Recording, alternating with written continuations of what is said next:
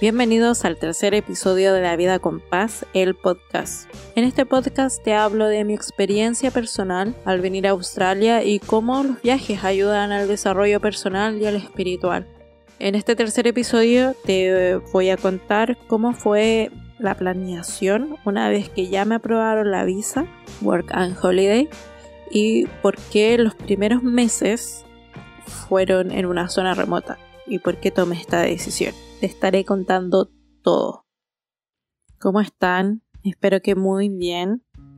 Em, primero que nada me gustaría dedicar este podcast eh, a mi familia porque estos meses han sido un poco difíciles porque mi abuelita dejó eh, este mundo terrenal pero nos acompaña donde quiera que vayamos, en nuestra sangre, en nuestro corazón, en nuestros recuerdos.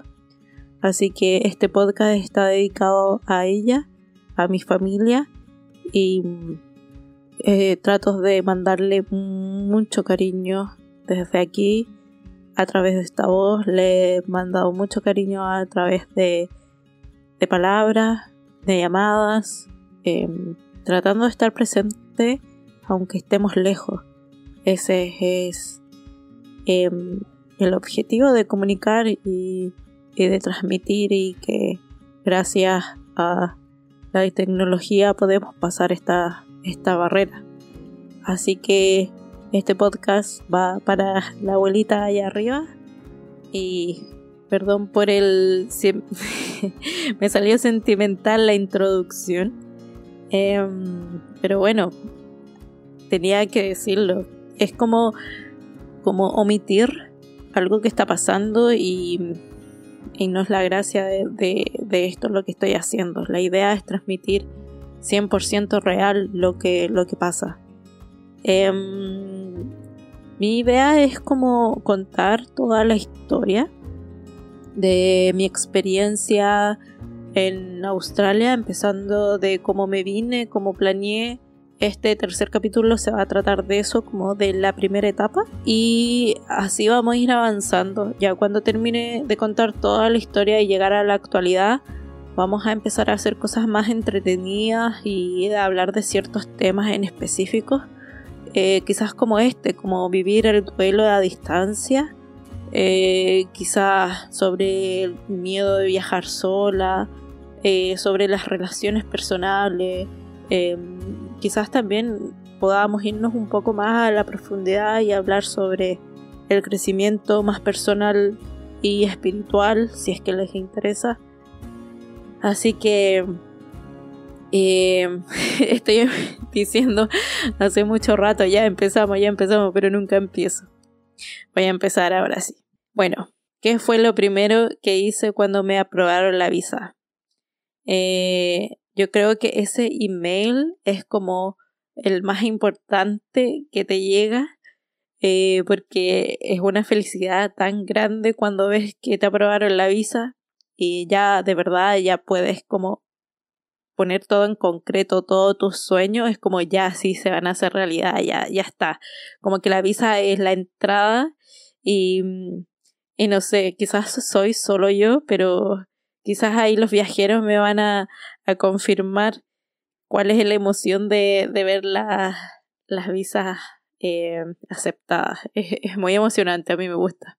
Entonces, em, me llegó la aceptación de la Work and Holiday y si no sabes de lo que estoy hablando, te invito a que vayas al capítulo anterior donde te hablo de la Work and Holiday y cómo extenderla. Y mm, empecé a, a planear el viaje, un año de viaje. La visa de Work and Holiday te dan un, año de viaje y, tenía esa posibilidad de extenderla. El problema es que yo me postulé vieja, o sea, cuando me vine estaba eh, justo con 30, había cumplido recién los 30, entonces tenía un año para, para extender la visa. Entonces a mí un año me parecía muy poco para, para estar aquí en Australia. Y, y pensé, que el tiempo se me iba a hacer muy corto, si quería extender, no quería como estar a la rápida después de como en los últimos tres meses estar haciendo como la extensión como apurada. Entonces mi decisión fue como voy a llegar a Australia y voy a ir a extender la visa para que me alcance el tiempo. Y empecé a averiguar ciudades, como que quería ver la opción de irme a un lugar donde no estuviera tan lleno de, de viajeros, porque em, aquí en Australia aprueban muchas work and holiday, no solamente de Chile, eh, de varios países, España, Argentina. Em, entonces hay harta gente en la misma posición que tú y a veces las, las ciudades se saturan de estos viajeros, es mucha la demanda de trabajo y, y a veces cuesta un poco más encontrar trabajo y sobre todo cuando no tienes un nivel de inglés muy alto. Esa era mi preocupación, sinceramente, porque yo no me vine con un inglés eh, muy bueno, la verdad. Entonces empecé a investigar, investigué en Facebook y mm, como no había ninguna respuesta que me convenciera, posteé en el, en el grupo de Work and Holiday Australia. Es un grupo muy grande y ahí la, gente siempre te va a ayudar. Y mm, me habló una niña, por no, me, no me acuerdo si me respondió como el comentario o me mandó un mensaje interno. Creo que me mandó un mensaje interno. Y me dice, mira, yo estoy en un pueblo que se llama Carraza, Carrata, a los chilenos, y mm, está al norte de Perth, es en Western Australia, y me dice, mm, yo me voy en mayo, si quieres te puedes ver si te puedo dejar en mi trabajo y si puedes ocupar mi pieza. Así, como muy buena onda. Entonces fue como, oh, qué buena esta oportunidad, ¿será, será real? ¿Será así? Y, y ahí va como en si uno decide confiar o no en la gente, porque aunque uno no lo crea, la gente es buena onda porque sí. y a veces como del lado de, de confianza será así como, ¿será tan así? La cosa es que no le di muchas vueltas porque era lo que estaba buscando. Y dije, ya, me voy a ir a ese lugar, voy a hablar con esta chica, le voy a confirmar que sí voy a ir. Y mm, sin conocerla, sin nada. Em, ella se llama Roxy. Le, le, pregunté si la podía mencionar en mi podcast y, y voy a estar agradecida mucho de ella por siempre porque fue así. Eh, con el tiempo, claro, me quedé en su pieza como ella me ofreció y me quedé en su trabajo como ella me ofreció.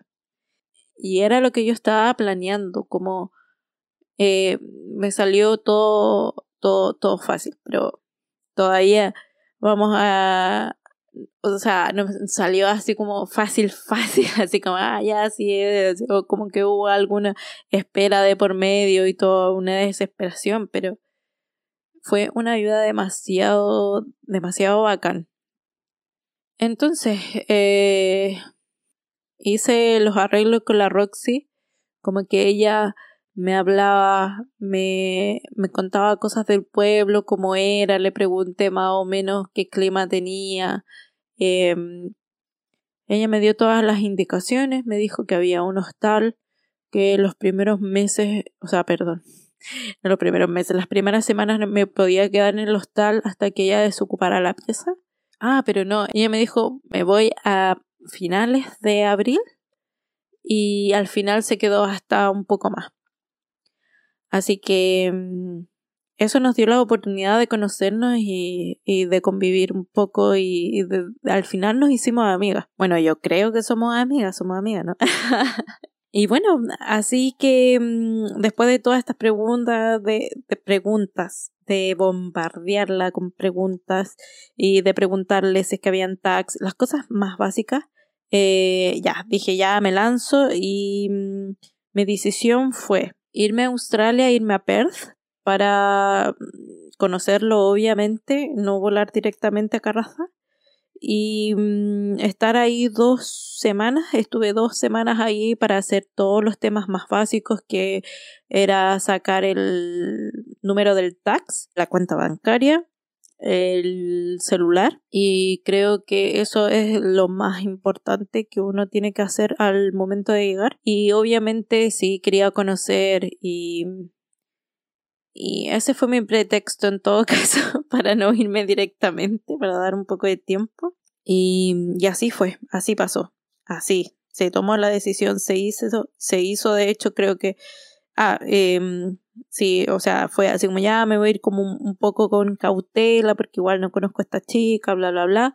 Pero ya estando en Perth, yo me acuerdo que compré el pasaje inmediatamente, creo, a Carraza eh, porque estuve dos semanas en Perth y sinceramente no me gustó. no me gustó mucho. A ver, ¿por qué no me gustó? No me gustó porque lo encontré muy parecido a Santiago. Em, fui a la playa, a Free, Free Mato. Una playa super hippie, era muy chiquitito, pero bonito, muy lindo. Pero en realidad no vi mucho, vi lo que se podía ir como caminando y todo eso en el tren también me junté con un chileno que ni siquiera me acordé de su nombre, que igual posteé como chileno en Perth. Eh, creo que él posteó y yo le respondí y nos juntábamos buena onda y así. Yo creo que todas mis relaciones las he hecho a través de Facebook. y mm, no todas, pero la mayoría con chilenos, porque... Eh, sí, bueno, después voy a contar eso. Así. Entonces, llegó el, el día del vuelo y son unos vuelos, unos aviones gigantes, tienen dos pisos de tres filas de tres. Yo nunca había, perdón lo guasa, yo nunca había visto aviones tan grandes. y nada, maravillada con, con el tema del avión. Eh, también me encontré con mi exnovio, que ya no es mi, ya no es mi exnovio, pero voy a estar contando la historia en algún episodio, quizás con él. Em, y mm, mi viaje fue un poco que yo creo que a mí me pasan todas las cosas, porque yo me acuerdo que mi vuelo era de Chile a Sydney y en Sydney tenía que hacer una escala a Perth. Pero mi vuelo era el último que salía en la noche, era el último a Perth, de Sydney a Perth. Entonces eh, mis maletas se demoraron mucho, mucho, mucho, mucho en salir. Y ya cuando salieron, mi vuelo ya se había, ya había cerrado. Entonces no me pude ir y entonces no me pude ir. Y me tuvieron que poner en un, en un hotel, me pagaron todo, sí, o sea, porque obviamente no, no fue mi culpa. Y mm, tomé el vuelo el siguiente día. Pero eso fue demasiado bacán porque estuve en un hotel así muy, muy pituco. Y me bañé, dormí bien. Eh, porque eh, son hartas horas de, viaje. Entonces, em, eso fue como un descanso igual. Si hubiese llegado en la noche ahí toda perdida, fue demasiado... Y me acuerdo que en Perth em, también posteé en el grupo de Facebook de los chilenos en Perth acerca de un taxi. Ya tenía el taxi eh, arreglado. Em, y todo listo. Entonces, nada, me tocó eh, como llamar al taxista, o sea, no llamarlo, como decirle, oiga, ¿sabe qué? Se me fue el vuelo, no voy a llegar en la noche, voy a llegar en la mañana. Y también tengo que mencionar que ahí mi, novio, exnovio, novio, novio, exnovio, ahora novio, eh, me ayudó mucho, el Nico me ayudó mucho, mucho, mucho porque, como les dije anteriormente, yo mi inglés no era tan bueno, entonces ya se me perdió, perdí el avión y no sabía cómo decir, oiga, perdí el avión y ¿qué hago? Y me daban indicaciones y yo no entendía nada porque estaba nerviosa y el acento es extraño. Y el Nico ahí me ayudó y me dijo, ya tenéis que hacer esto, tenéis, que irte por acá. Y, y, en ese momento ya me ayudó Caleta esperando las maletas porque igual hubo un momento de desesperación porque yo no veía las maletas y le decía, Nico, mis maletas no están. Y él estuvo conmigo hasta el final porque su vuelo, porque él se venía a Brisbane, y su vuelo salía, tenía mucho más tiempo para esperar. Entonces estuvo conmigo hasta el último, hasta que nos tuvimos que separar en las puertas y de ahí fue mi pánico. ahí empezó mi pánico. Eh, porque ahí ya dije, ya, sí, estoy sola, realmente sola, sola, sola. Y, y ya mm, eh, empezó como ese sentido de supervivencia al no entender, como que uno desarrolla una manera de comunicarse muy extraña, yo encuentro. Cuando uno no entiende y no te entienden, uno empieza a hablar con el cuerpo y con la cara y con los gestos y te, y te haces muy consciente de eso. Lo bueno es que sobreviví a la primera prueba, que fue como que me dieron las indicaciones, que tenía que ir al hotel, me tuve que registrar en el hotel, em, así como casi con seña, mostrando el carnet. Em, y, y también me tocó estar con otra señora que hablaba menos inglés que yo, entonces ya por lo menos yo entendía algo, esta señora no hablaba nada, nada, entonces yo ya dándole las indicaciones a ella, porque era colombiana creo, y, y estuvimos hasta la recepción juntas y después ya cada una se fue para su pieza. Y, y me dieron un papelito así como tiene que estar en el vuelo a las 7 y pescar el transfer, como, como pasar esa barrera de preguntar en inglés y, recibir indicaciones, como que oh, fue, es demasiado al principio, cuando uno no, no se siente tan seguro con el inglés, como, ay, ¿en qué me metí? Entonces ya, por lo menos lo hice todo bien, eh, pregunté, la gente me ayudó, muy buena onda, eso. Sí, tienen los australianos que están muy acostumbrados al extranjero, entonces tienen una paciencia, no todos, sí, obviamente hay excepciones, pero todos tienen como esa paciencia de explicarte, como de decir, tiene que ir para allá, casi con gesto, eh, lentito, y, y si no les entiendes te vuelven a repetir. Y así, o sea, eso se nota desde un principio como la amabilidad, por lo menos a mí me tocó así, no, al principio no tuve ninguna mala cara.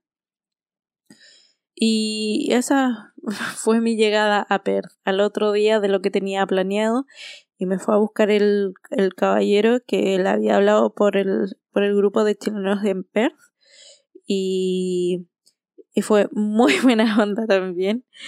Eh, Eduardo se llama él y, y su pareja se llama Mireia, así que un saludo para ellos también, que mm, me fueron a buscar y muy buena onda, después me dejaron en el hostal con las maletas, me ayudaron en recepción, me ayudaron a hacer el check-in, em, después me invitaron a su casa, me invitaron a almorzar, me llevaron al casino, esas dos semanas que estuve eh, salí con ellos, me llevaron a, a los parques, em, me sacaron a tomar café, salía mucho con ellos em, y les agradezco mucho, mucho también su ayuda y, y esa, ese cariño. Y mira, todo eso por Facebook, todo eso como decidiendo confiar en la gente, así como eh, como también porque obviamente no yo no quería eh, hacer todos esos contactos en inglés porque no me sentía segura. Obviamente, mi, o sea, no es que no me sintiera segura, es que yo no tenía un inglés muy bueno. Entonces por eso recurría, recurrí mucho a esos grupos, así como, oye, alguien me puede ayudar, oye, alguien sabe de esto. Y ya después como que todo se fue, fue fluyendo demasiado bacán. Y así fueron mi, mis días en Per, saliendo con Mirella y Eduardo, eh, saliendo por mi cuenta también, aprendiendo a andar en, en micro, en micro, en los buses, eh, aprendiendo a usar la tarjeta, aprendiendo a andar en tren, perdiéndome, encontrándome, frustrándome con el inglés mucho porque porque sí me frustraba mucho, era un tema muy grande para mí porque no entendía, me sentía solísima, porque estaba sola, obviamente. Y, y ahí empezó como ese pensamiento así como, uy, ¿qué es lo que estoy haciendo? ¿Dónde me vine? Así como, ¿estoy preparada para, para esto? ¿Para afrontar todo esto sola? Y, y mm, no me malinterpreten, igual yo siempre viví sola. Como yo cumplí, o sea, ni siquiera lo cumplí, yo cumplí 18 años lejos de mi familia. Em, cuando terminé la media, lo terminé con 17 y, y ya a los 18 me fui a Valparaíso, yo soy de Calama, me fui a Valparaíso, una ciudad muy lejana una con la otra. Yo estoy acostumbrada a vivir lejos de mi familia pero mm, siempre hubo como esa esa como como facilidad de de que yo los podía ir a visitar, ellos me podían visitar a mí para las fiestas patrias, feriados largos, em, las fiestas importantes y, y nos veíamos seguido igual y mm, pero ahora como que me vi así como muy, muy lejos de todo. Obviamente si uno lo piensa es como te vas a la cresta del mundo con un idioma que no es el tuyo. Es una isla, estoy rodeada de mar. Entonces, sí, me empecé a sentir ahí sola, eh, frustrada por el inglés. Y, y más que nada con un sentimiento de ya cumplí el sueño de mi vida. O sea, quizás no de mi vida, pero el que quería hace mucho tiempo. ¿Y ahora qué? ¿Y ahora qué viene? ¿Y, y ahora cuál es la finalidad? ¿Y qué hago aquí? Y, y, como que me vi en, como en una posición que nunca me imaginé. No sé, yo no sé qué estaba pensando, yo no sabía cuál era mi expectativa. Mi expectativa era venir. Y ya de aquí era así como, ¿y ahora qué? Pero bueno, pasaron mis semanas en Perth, me junté con los chilenos, gracias a, ahí al grupo de Facebook, y emprendí mi rumbo a Carraza. La primera impresión de Carrata fue como mierda. Yo creo que mi, mi impresión fue así como, mierda, ¿qué voy a hacer? Y llegó el avión y primero que nada veo así como mucho desierto, mucho, mucho, mucho desierto. Y se acabaron como se acabaron los paisajes verdes. Veía un, un desierto inmenso rojo. Y cuando aterrizó el avión, y abrieron las compuertas, ya no había manga, esas, como, ¿cómo se llaman esas pasarelas por donde uno va al aeropuerto? Era como lo que pasa en mi ciudad, en Calama, como que te ponen la escalera, entonces tú tienes que caminar al aeropuerto. Pero ese golpe de clima fue demasiado impresionante porque obviamente en el avión tú tienes aire acondicionado y, y la sensación térmica fue como que me pegó en la cara un calor, aire caliente y aparte que en Perth hacía frío y yo iba con jeans, iba con polera manga larga, con chaqueta, con chaleco y fue así como que me bajé para calor en la cara, aire caliente, aire caliente en tus pulmones. Yo no sé si alguien más ha sentido esa sensación de que te bajas del, del avión y no puedes respirar por el calor. Y fue como, oh no, no, qué onda este clima. Y me acuerdo que caminé muy, muy, muy, muy rápido para llegar al aeropuerto, había aire acondicionado, todo cambia. Pero, uff, fue la primera impresión, como, qué mierda el calor salieron las maletas y todo. Eh, y después el otro desafío era como irme en taxi a la dirección del, del hostal. Y, y ya, fuimos y, y, partimos. Eh, otra misión cumplida, pude comunicarme bien, bien más o menos con el, con el conductor del taxi, mostrándole la dirección más o menos por el celular. Y, y fue, sería, llegué al hostal. Eh, un paréntesis, disculpa si te molestan los garabatos, pero es mi forma de expresarme y estoy tratando que, que este relato sea como lo más natural posible. Así que ya. Llegué al hostal y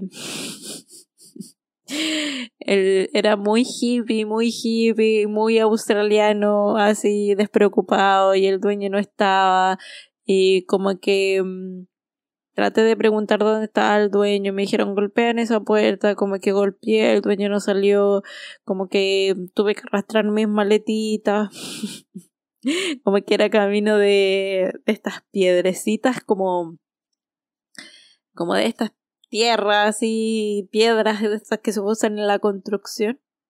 Así mitad tierra, mitad de esas piedras, mitad pasto.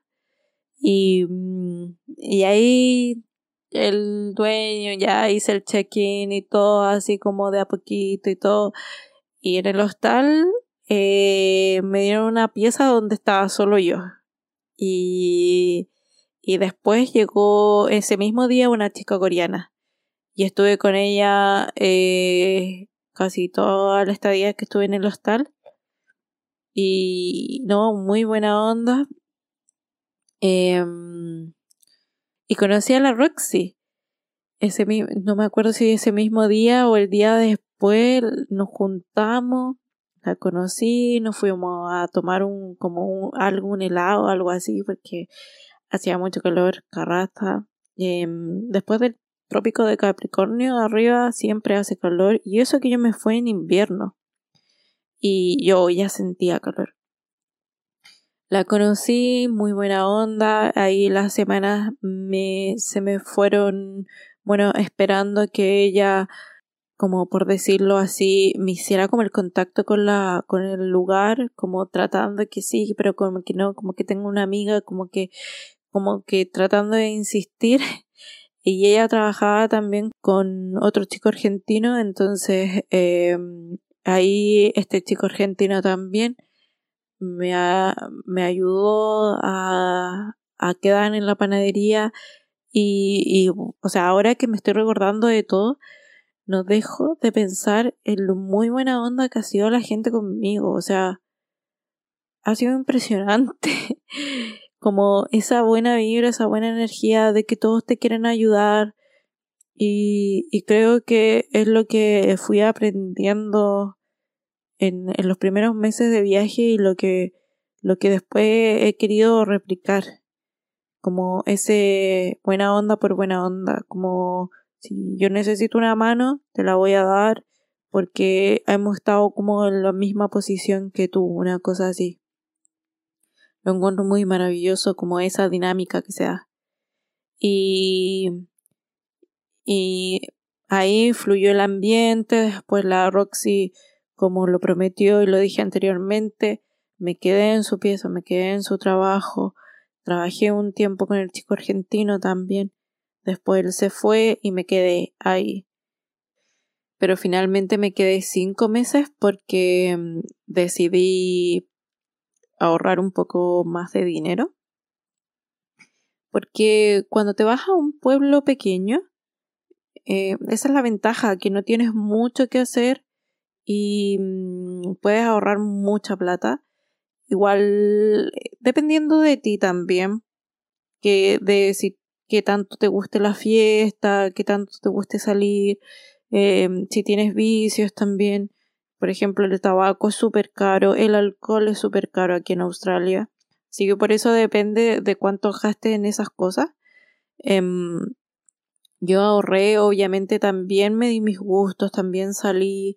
Em, y también depende de cada uno, porque yo recuerdo que la Roxy tenía dos trabajos y y ella ahorró muchísima plata y mm, yo prefería más tener como una calidad de vida, tener tiempo, em, como descansar, darme mis tiempos. Y, mm, y sí, por eso depende de cada uno, de lo que tú quieras, lo que tú propongas, cuánto te dé el cuerpo también, porque obviamente yo creo que va más con el nivel de energía como con la juventud también. A mí no me daba la energía como para un trabajo, pensaba hacer dos trabajos y no, yo era así como no demasiado con uno, ya tengo. Y por eso es como lo que cada uno quiere, lo que cada uno le da, lo que uno, uno quiere en verdad, como que quiere hacer. Em, ¿Y cómo era Carrata? Porque dije que era un pueblito chico. En realidad no sé si es un pueblo es una ciudad, es como, yo creo que sí es un pueblo, pero es un pueblo moderno. Es un pueblo que mm, tiene mucha minería alrededor, así en detalle, no sé qué minerales tiene, pero sé exactamente que tenía una planta de gas em, y había muchos minerales alrededor que explotaban ahí y mm, era un pueblo que tenía todo lo básico, eh, más, más que lo básico también. Yo cuando vi la M de McDonald's dije, ya, esto no es un pueblo. en los pueblos en mi país no hay McDonald's. Em, pero sí, tenía un shopping, eh, tenían Coles, tenían Woolies, eh, McDonald's, em, como mm, las tiendas básicas para comprar farmacia, eh, las tiendas de dólar, que son como muy útiles. Em, tenía también restaurantes varios, porque uno podía buscar trabajo en hospitalidad. Eh, tenían varios pubs, tres creo. Creo que eran tres y dos discotecas o algo así por el estilo. Em, que eran, eh, claro, ahí todo el pueblo iba. Y, y eso era lo divertido de Carraza, porque tú ibas a trabajar, veías las caras en las mismas caras en la cafetería, veías las mismas caras en el supermercado, después veías las mismas caras carreteando en la disco y ahí y ahí se hacía algo súper divertido que era, oye, yo lo he visto, ah, yo lo vi, yo lo vi, y como que sí, sin quererlo, como que mm, uno se va familiarizando con las caras de, las personas, como es pueblo chico, ahí como que todos se conocen entre todos y se arma una dinámica de pueblo, de que, ah, conocía a este, conocía a este, y el, y el dime y te diré, y, y chistoso igual. Ahí también haciendo comunidad con las latinoamericanas, em, ahí por ahí también armando sus historias de encuentros y desencuentros, pero así es la vida y primaron mucho más los encuentros, obviamente. Em, y conociendo gente, después llegaron dos chilenos más, em, armando ahí comunidad entre nosotros nos prestamos apoyo, nos dábamos tips, nos entregábamos datos, nos ayudábamos em, y todo queda atrás como en esas circunstancias, como eh, estáis a la mierda en una zona remota, te cagáis de calor, pero veía a alguien que habla español y es como así como se arma una buena onda, se trata de hacer una buena onda. Eh, instantánea. Y ahí en Carrata empezó mi crisis eh, personal porque mm, el horario que yo tenía en el café era un poco especial. yo entraba a las cuatro y media de la mañana y salía a las diez en un principio. Entonces eh, yo llegaba a las diez a mi casa como me levantaba a las tres. Em, mi rutina era más o menos. Me levantaba a las tres y a las tres salía a trabajar a las cuatro y media porque me bañaba, tomaba, trataba de tomar algo de desayuno y aparte que siempre he sido un poco lenta, igual no siempre me levantaba a las 3, me levantaba a las 3 y media. Eh, a veces ni me bañaba, era así como ya voy así dormidísima al principio. Después salía a las 10 y de 10 a más o menos 2 me volví a dormir. Pero ese tema de, trabajar como de noche madrugada era matador. Como que mi cuerpo nunca se acostumbró a eso y yo dormía muchísimo. Siempre estaba con sueño. Entonces como que trabajaba cuando la gente... Mm, yo estaba en la casa cuando la gente trabajaba en realidad. Y después cuando la gente estaba en la casa, yo dormía. y siempre he sido muy buena para dormir y necesito harto sueño. Entonces ahí como que sentí el peso más de la soledad porque no podía hacer mucha vida social en un principio. Como que me importaba tener como la concentración para llegar al trabajo, llegar bien descansada y descansaba a las horas que como que trataba de adaptar mi cuerpo, pero me puse un poco antisocial. Y también con ese sentimiento de que pucha, mi inglés no es tan bueno y al final yo creo que era mucho pensarlo mucho, porque en realidad em, yo creo que a la gente ni siquiera le importaba. Eh, me importaba a mí y, yo creaba como esa realidad que, em, que pensaba que como no me no podía comunicarme bien, como que la gente no le gustaba estar conmigo, pero era solamente mi pensamiento, nunca nadie me dijo algo así. Y y ahí empezó como esa crisis de estoy muy sola, no me puedo comunicar, como esa frustración interna, una crisis interna de, de, no saber qué estaba haciendo, como de no saber cuál era el siguiente objetivo en realidad. Como ya me vine y ahora qué, ¿para qué estoy ganando plata? ¿Para qué estoy trabajando? ¿Para qué? Eso era, como, ¿qué, qué estoy diciendo? Ya estoy haciendo la visa, pero ¿para qué?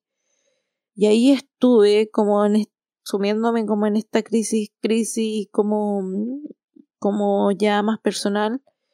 Y ahí fue donde empecé a, a autoconocerme más, como a ver todas mis sombras, porque antes yo hacía la reflexión de, no, si, si yo no tengo ninguna sombra, así como cuando uno dice, hay que vivir con sus sombras, así como, oh no, ¿de qué sombra habla la gente? Yo no tenía idea, no tenía idea. Y aquí en este viaje empezaron a fluir todas las cosas porque empecé a pasar mucho más tiempo conmigo misma, muchísimo tiempo. Era yo y mi mundo interno y ese mundo interno era ese caos y ese inconformismo y esa frustración y todas esas cosas que uno de repente no sabe cómo manejar.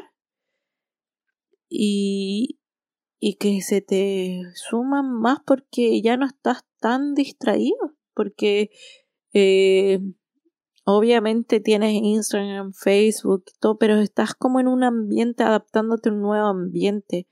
Y también sintiéndote como el como el diferente, como el atípico, porque tú llegas a un pueblo y no te, te notas un poco más, empiezas a vivir otras cosas, como a sentirte emigrante en un país que no es tuyo, sentirte diferente, em, sentir que tu piel y que tu pelo y que tu forma de ser es diferente y, y es un tema bastante grande que quizás em, no para toda la gente es la el mismo proceso de adaptación. Yo creo que hay gente que se adapta mejor que otras, pero em, para mí fue así que me sentí muy atípica en un ambiente, me, sentí fuera de ambiente también, me sentí fuera de la sociedad, una sociedad que no es la mía,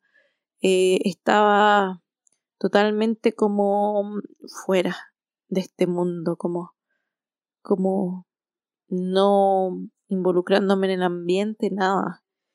Y ahí empecé a hacer trabajo conmigo misma, empecé a, preguntarme qué iba a hacer con mi vida, eh, cuál era mi propósito.